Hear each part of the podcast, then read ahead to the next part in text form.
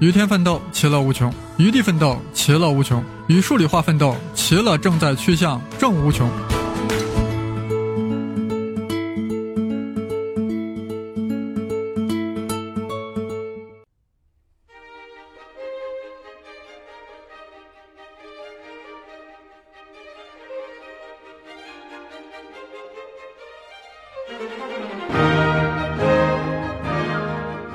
大家好，我是生粒子老师，当然也是胡先生。现在全称是开门胡先生。上期节目呀，我们讲了世界名校博览，感到大家很感兴趣。那么这期节目呀，索性讲讲托福。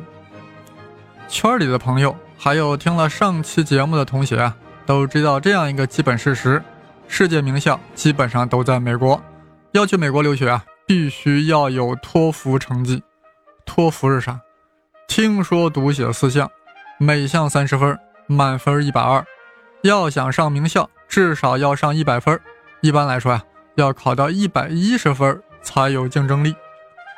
马上会有人问：托福好学吗？好考吗？哎，还是比较好学的。比起什么赛达呀、GRE、GMAT、LSAT 之类的考试，还是简单了许多。而且学托福呀，特别有意思。就拿阅读部分来说吧。涉及了自然科学、社会科学、人文等的方方面面啊，尤其是呀，很多都会涉及到人类的历史进程，啊，特别有趣儿。此番呀，我就给大家讲上一篇托福阅读，是讲巴西是从葡萄牙手中如何独立的。哎，为啥讲这个呢？因为我觉得特别有意思。我当初看完后呀，特别惊讶，哎呀，巴西竟然是这样独立的。令我等革命者啊，令我等受革命者洗礼的人们呀，感到非常的奇葩，甚至觉得啊哭笑不得。原来独立啊也可以如此的无厘头，如此的顺水推舟，如此的莫名其妙。现在我就准备啊看着英文给大家翻译一下原文。我在一边翻译的时候呀，也会一边讲解，尤其是会补充一些历史背景知识。力图令巴西独立的奇葩故事显得特别符合当时的逻辑。各位听众啊，基本上不用操心英语的事儿，我也不会念英语啊，省得大家被我的英语发音所震撼。本文是 TPO 五十的第二篇，标题是 The Achievement of Brazilian Independence。呃，在给大家翻译之前啊，我先要讲讲本文的历史大背景。众所周知呀，拉丁美洲主要是西班牙的殖民地，因为是西班牙的代理人，哥伦布发现了美洲。那为何巴西却是葡萄牙的殖民地呢？哎，事情是这样的：十五世纪末，西班牙与葡萄牙为了争夺殖民地，双方互殴，打得对方满地找牙。罗马教皇很不高兴，你们这两颗大牙，不就是想瓜分世界吗？把全球都吃下去吗？别打了，我给你们画一条分界线。哎呀，教皇到底是教皇，大笔一挥，从北极到南极画了一条分界线，线西属于西班牙，线东属于葡萄牙。根据这条分界线，基本上啊就是美洲属于西班牙，因为是西半部嘛。而亚洲呢，非洲呢，则属于东半部分，就归葡萄牙了。哎，这条线啊，就是大名鼎鼎的教皇子午线。但是呀，当时的葡萄牙国王若昂二世那是相当的强势。哎，若昂二世他的英文咋咋写啊？我给大家说一下，若昂 John，J O A O，二世是啥？The second，啊，用罗马数字表示那个二，John the second，若昂二世，他为啥这么强势呢？他不满要求重划。若昂二世啥人？很牛呀。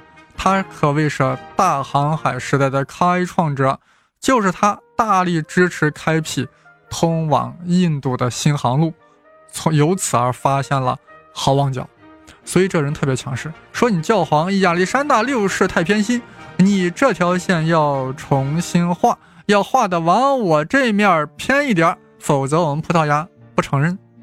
啊，教皇一听，立马压力山大，赶忙重新划线，一下子呀。就把巴西划到了葡萄牙的势力范围了，所以巴西就成为了葡萄牙在美洲的殖民地，而且是葡萄牙在美洲唯一的殖民地，所以才有了我们这篇托福文章《The Achievement of Brazilian Independence》巴西独立之实现。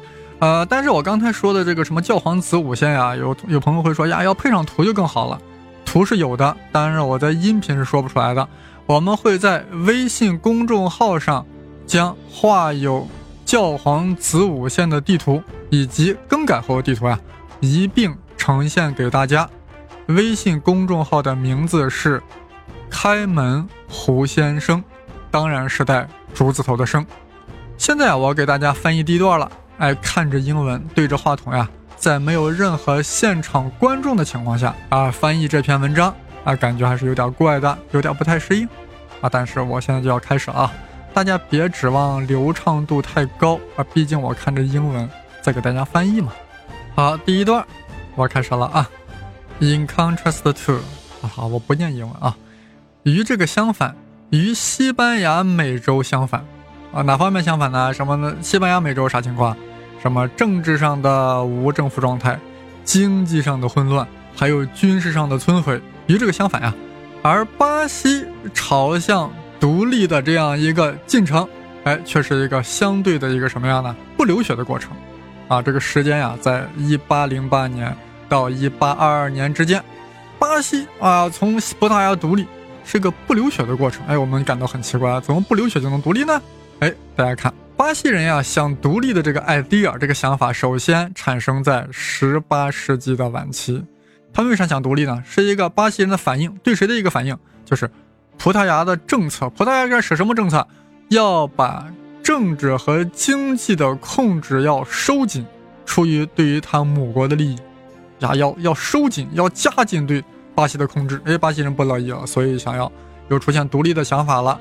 那么第一次这样一个非常著名的这样一个密谋呀，要对抗葡萄牙统治的这样一个著名的这样一个密谋，是在一七八八年到一七九九年之间形成的，在那个 M G 省形成的。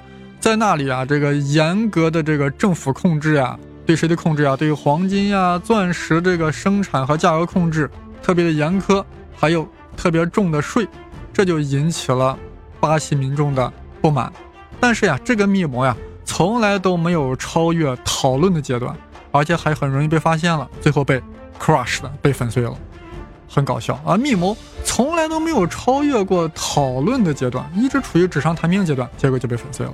其他一些密谋呀，在十八世纪末的时候呀，哎，也也有一些其他的密谋呀，啊，甚至还有一些短暂的这样一个。叛乱，啊，反映出什么样呢？呃，共和的思想已经遍布在整个的巴西精英的这一部部分了，而且在城市阶层的低阶层人民中，也有了共和的思想。但是，所有都证明怎么样呢？是失败的，或者是被就流产了，甚至被粉碎了。要不是欧洲历史上出现了一个意外事件，巴西独立啊，恐怕呀还是。遥遥无期的，还是要被长期被 delay 的，被推延的。哎，这就是第一段。哎，看完第一段以后，我们在想到底欧洲发生了个什么意外事件，让巴西的独立得以成功了呢？呃，其实我们在没有看第二段的时候，我们熟悉欧洲史的朋友可能已经猜到了。大家想想，到了十八世纪中期，什么情情况？葡萄牙帝国逐渐没落了。大英帝国和法兰西帝国崛起了，法兰西帝国崛起意味着啥？拿破仑要横扫欧洲了吗？具体来说，在一八零七年，法国军队进攻葡萄牙，占领里斯本。那葡萄牙的王室如何呢？现在我们来看看托福原文的第二段。法国在一八零七年进攻了葡萄牙，那么葡萄牙王室呀，还有带着他的这些政府官员呀。就给跑了，跑哪去了？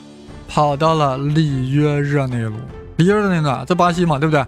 而且还把他大量的利益还带到了巴西。事实上呀，这个西班牙王室啊，朝臣啊，转移到巴西，事实上标志了巴西的独立已经达成了。哎，为什么这样说呢？接着看，葡萄牙王子和未来的国王 John the Sixth，谁呀？若昂六世。把巴西的港口呀开放给了友好的国家，允许他们贸易。啊，还允许当地的工业崛起，还建立了巴西银行。那么，在一八一五年的时候呀，他干脆把巴西抬高到这样一个法律地位，什么法律地位？这样一个王国与葡萄牙地位相等同的这样一个王国的地位了。那大家想想，那这不就意味着巴西已经事实上已经独立了吗？现在我们要把这个若昂六世给大家介绍一下。文章用的是 future king，他是未来的国王。哎，这个若昂六世是个 future king，也就是说，当时他还不是国王，是什么呢？是摄政王。那国王是谁？国王是他妈妈玛利亚一世。他妈为啥不好好尽心尽力当女王呢？要让儿子当摄政呢？难道是对政治不感兴趣吗？是这样的，玛利亚一世呀，在一九七七年刚继位的时候，和其老公佩德罗三世。是一起统治葡萄牙的，治理的还是不错的。但九年后呀，老公死了。过了几天呢？过了几年呢？长子又死了，精神彻底崩溃，所以就让儿子若昂六世摄政了。若昂六世在一七九九年开始摄政，就在那一年，拿破仑发动五月政变，攫取了法国政权。次年呢，就开始横扫了，在一八零七年就扫到了葡萄牙。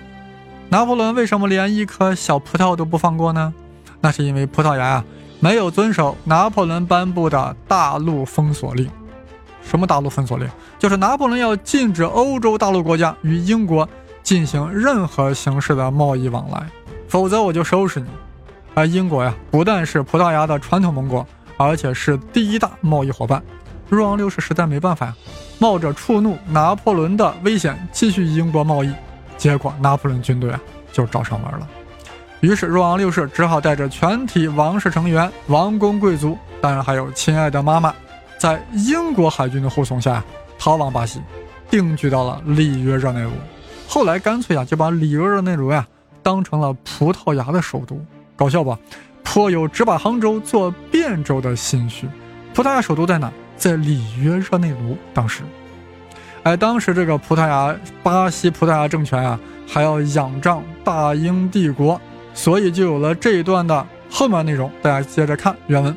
但是呀，从某种意义来说来来说，巴西新地立位啊，显示出只是一种依赖啊，替代了另外一种依赖。什么意思呢？接着看，freed from，哎，从葡萄牙的控制中解放出来了以后呢，巴西实际上又处于在了。英国的经济的统治之下了。英国从斯特福的条约中获得了关税上的妥协和其他的一些特权。这个条约呢，就是葡萄牙人跟大不列颠在一八一零年签订的。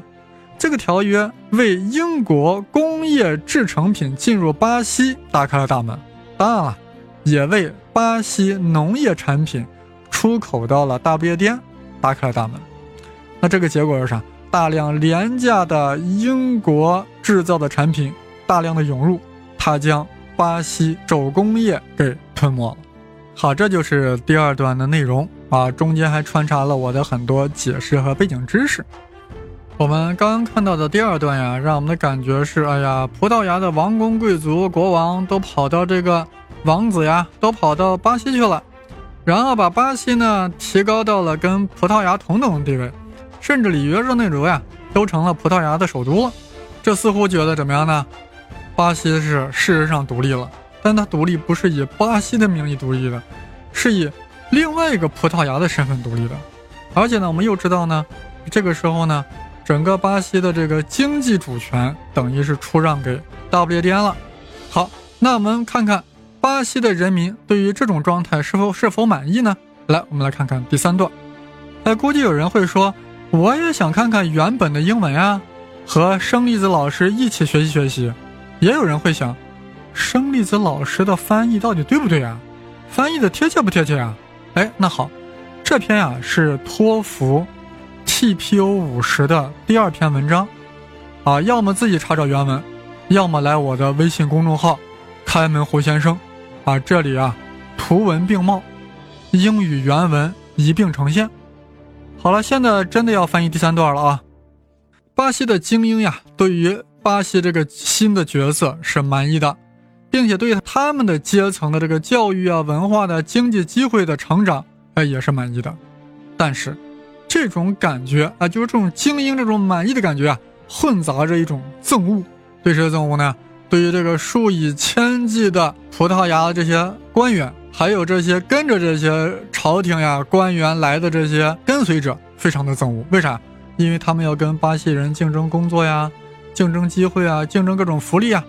因此，巴西这种地位的改变，加剧了这两者之间的冲突。哪两者？一个是出生在巴西的葡萄牙精英，与那个呢出生在葡萄牙并且忠于葡萄牙皇室这些精英之间的冲突被加剧了。好，我们来看第四段啊，The event 这个事件啊，加速了这个分裂的这样一个事件。加速什么分裂？就加速了巴西与母国葡萄牙分裂这个事件是啥呀？是一八二零年在葡萄牙发生一场革命。注意，这个时候的葡萄牙啊，已经把法国侵略军给赶走了，但是在英国的帮助下，葡萄牙又恢复了自己的独立。但是在一八二零年发生一场革命，葡萄牙的革命者起草了一个自由主义的宪法啊，为这个王国起草了一个自由主义的宪法，所以他们是自由党人革命嘛。但是他们对于巴西来说却是保守的，甚至是反动的。他们要求国王 John 入王啊，立即返回，返回里斯本啊，终止他那个设计的这个双君主制度，并且要求恢复葡萄牙在商业上的垄断地位。对谁的垄断地位？就是对巴西垄断地位嘛。哎呀，这个时候国王若昂六世，他又胆小又摇摆不定，不知道到底。是不是该回去呢？是回去呢，还是留下呢？在他那帮子朝臣的压力下，他最终批准了那个新的宪法，而且返回葡萄牙了。哎，大家说他带那些朝臣为啥都想回去呢？因为他们呀，他们的那些财产基本上都在葡萄牙呢，所以他们想返回葡萄牙去接管他们损失的财产啊。若昂六世是回葡萄牙了，但是。他埋下了一个伏笔，他在巴西埋下了一个伏笔，他把他的儿子，也就是他的继承人，Pedro 佩德罗留在了巴西，而且还在一封私人信件中对儿子佩德罗建议道：“万一啊，巴西人要求独立，你就要承担起这个运动的领导职责，一定要把巴西的皇冠戴在你自己的头上。”哇，我我我现在觉得这个。若昂六世太狡猾了，让他自己返回了葡萄牙，让他自己的儿子呢却留在了巴西，而且说一旦巴西要独立，你不要反对这个独立，你不但不能反对，你还要成为这个独立运动的领袖。那一旦独立成功了，你不就成巴西的皇帝了吗？哇，姜还是老的辣呀！那儿子具体操作怎么样呢？好，我们先来看第五段，不久呢就变得清晰化了。这个葡萄牙议会啊，倾向于开倒车，要把时钟往回调。通过啥？废除巴西自1808年以来赢得的所有自由和妥协，也就是葡萄牙对他所有自由和妥协都要废除掉。啊，其中一个法令坚持啥？要求佩德罗啊，就是那个若昂六世的儿子嘛，立马返回，从巴西返回葡萄牙。啊，这个事件的步伐呀。在一八二二年的时候，就进展得更加迅猛。在元月六号，在巴西顾问的敦促下，佩德罗拒绝了葡萄牙议会要求他返回葡萄牙的命令，并且说了一句特别著名的话：“I remain，我要留下。”哎，顾问给他咋说的呀？顾问为啥要建议他留下？因为巴西顾问感受到了一个黄金的机会，就是能够在大众不参与的情况下，可以让巴西有序的过渡到独立，啊，所以让佩德罗一定要留下，不要回葡萄牙。所以这个佩德罗啊，就发表了这样一个著名的演说：“I remain。”大家可以想象一下，在当时的场景下说这两个单词是多么的有气势，I。Remain。那么在九月七号的时候呀，这一天是所有巴黎人认为是独立日，他又发布了一个更加著名的宣言：Independence or death。Independence or death，啥意思呢？独立或死亡，不独立勿宁死。哎呀，不得不让我想到了汉尼拔曾经说过：To conquer or to die。要么征服，要么去死。好了，在一八二二年十二月，在搞定了葡萄牙军队一些轻微的抵抗之后，佩德罗被正式的宣告成为巴西的第一位皇帝，当然是一位 constitutional emperor。好了，整个全文我就翻译完了。哎呀，巴西就是这样独立的，真是奇葩呀！竟然不流血，还如此顺利。那巴西人民到底应该感激谁呢？感谢葡国之子。佩德罗还是应该感谢葡国国王若昂六世，我看，应该感谢入侵的葡萄牙的拿破仑，要感谢压榨巴西的葡国自由党，没有他们的种种努力，巴西何以能够如此奇葩的独立？竟然是由宗主国国王的儿子领导了巴西的独立运动，独立后，宗主国的儿子还成为了巴西的第一位皇帝，与他爸爸葡萄牙国王。遥相呼应，哇，这对父子也太成功了呀！隔着大西洋都应该喊一句：“生父当如若昂，生子当如佩德罗。”好了，本期节目我们就讲到这里。新开的公众号的名称是“开门胡先生”，当然是带竹字头的“生”。谢谢大家收听，我们下期再见。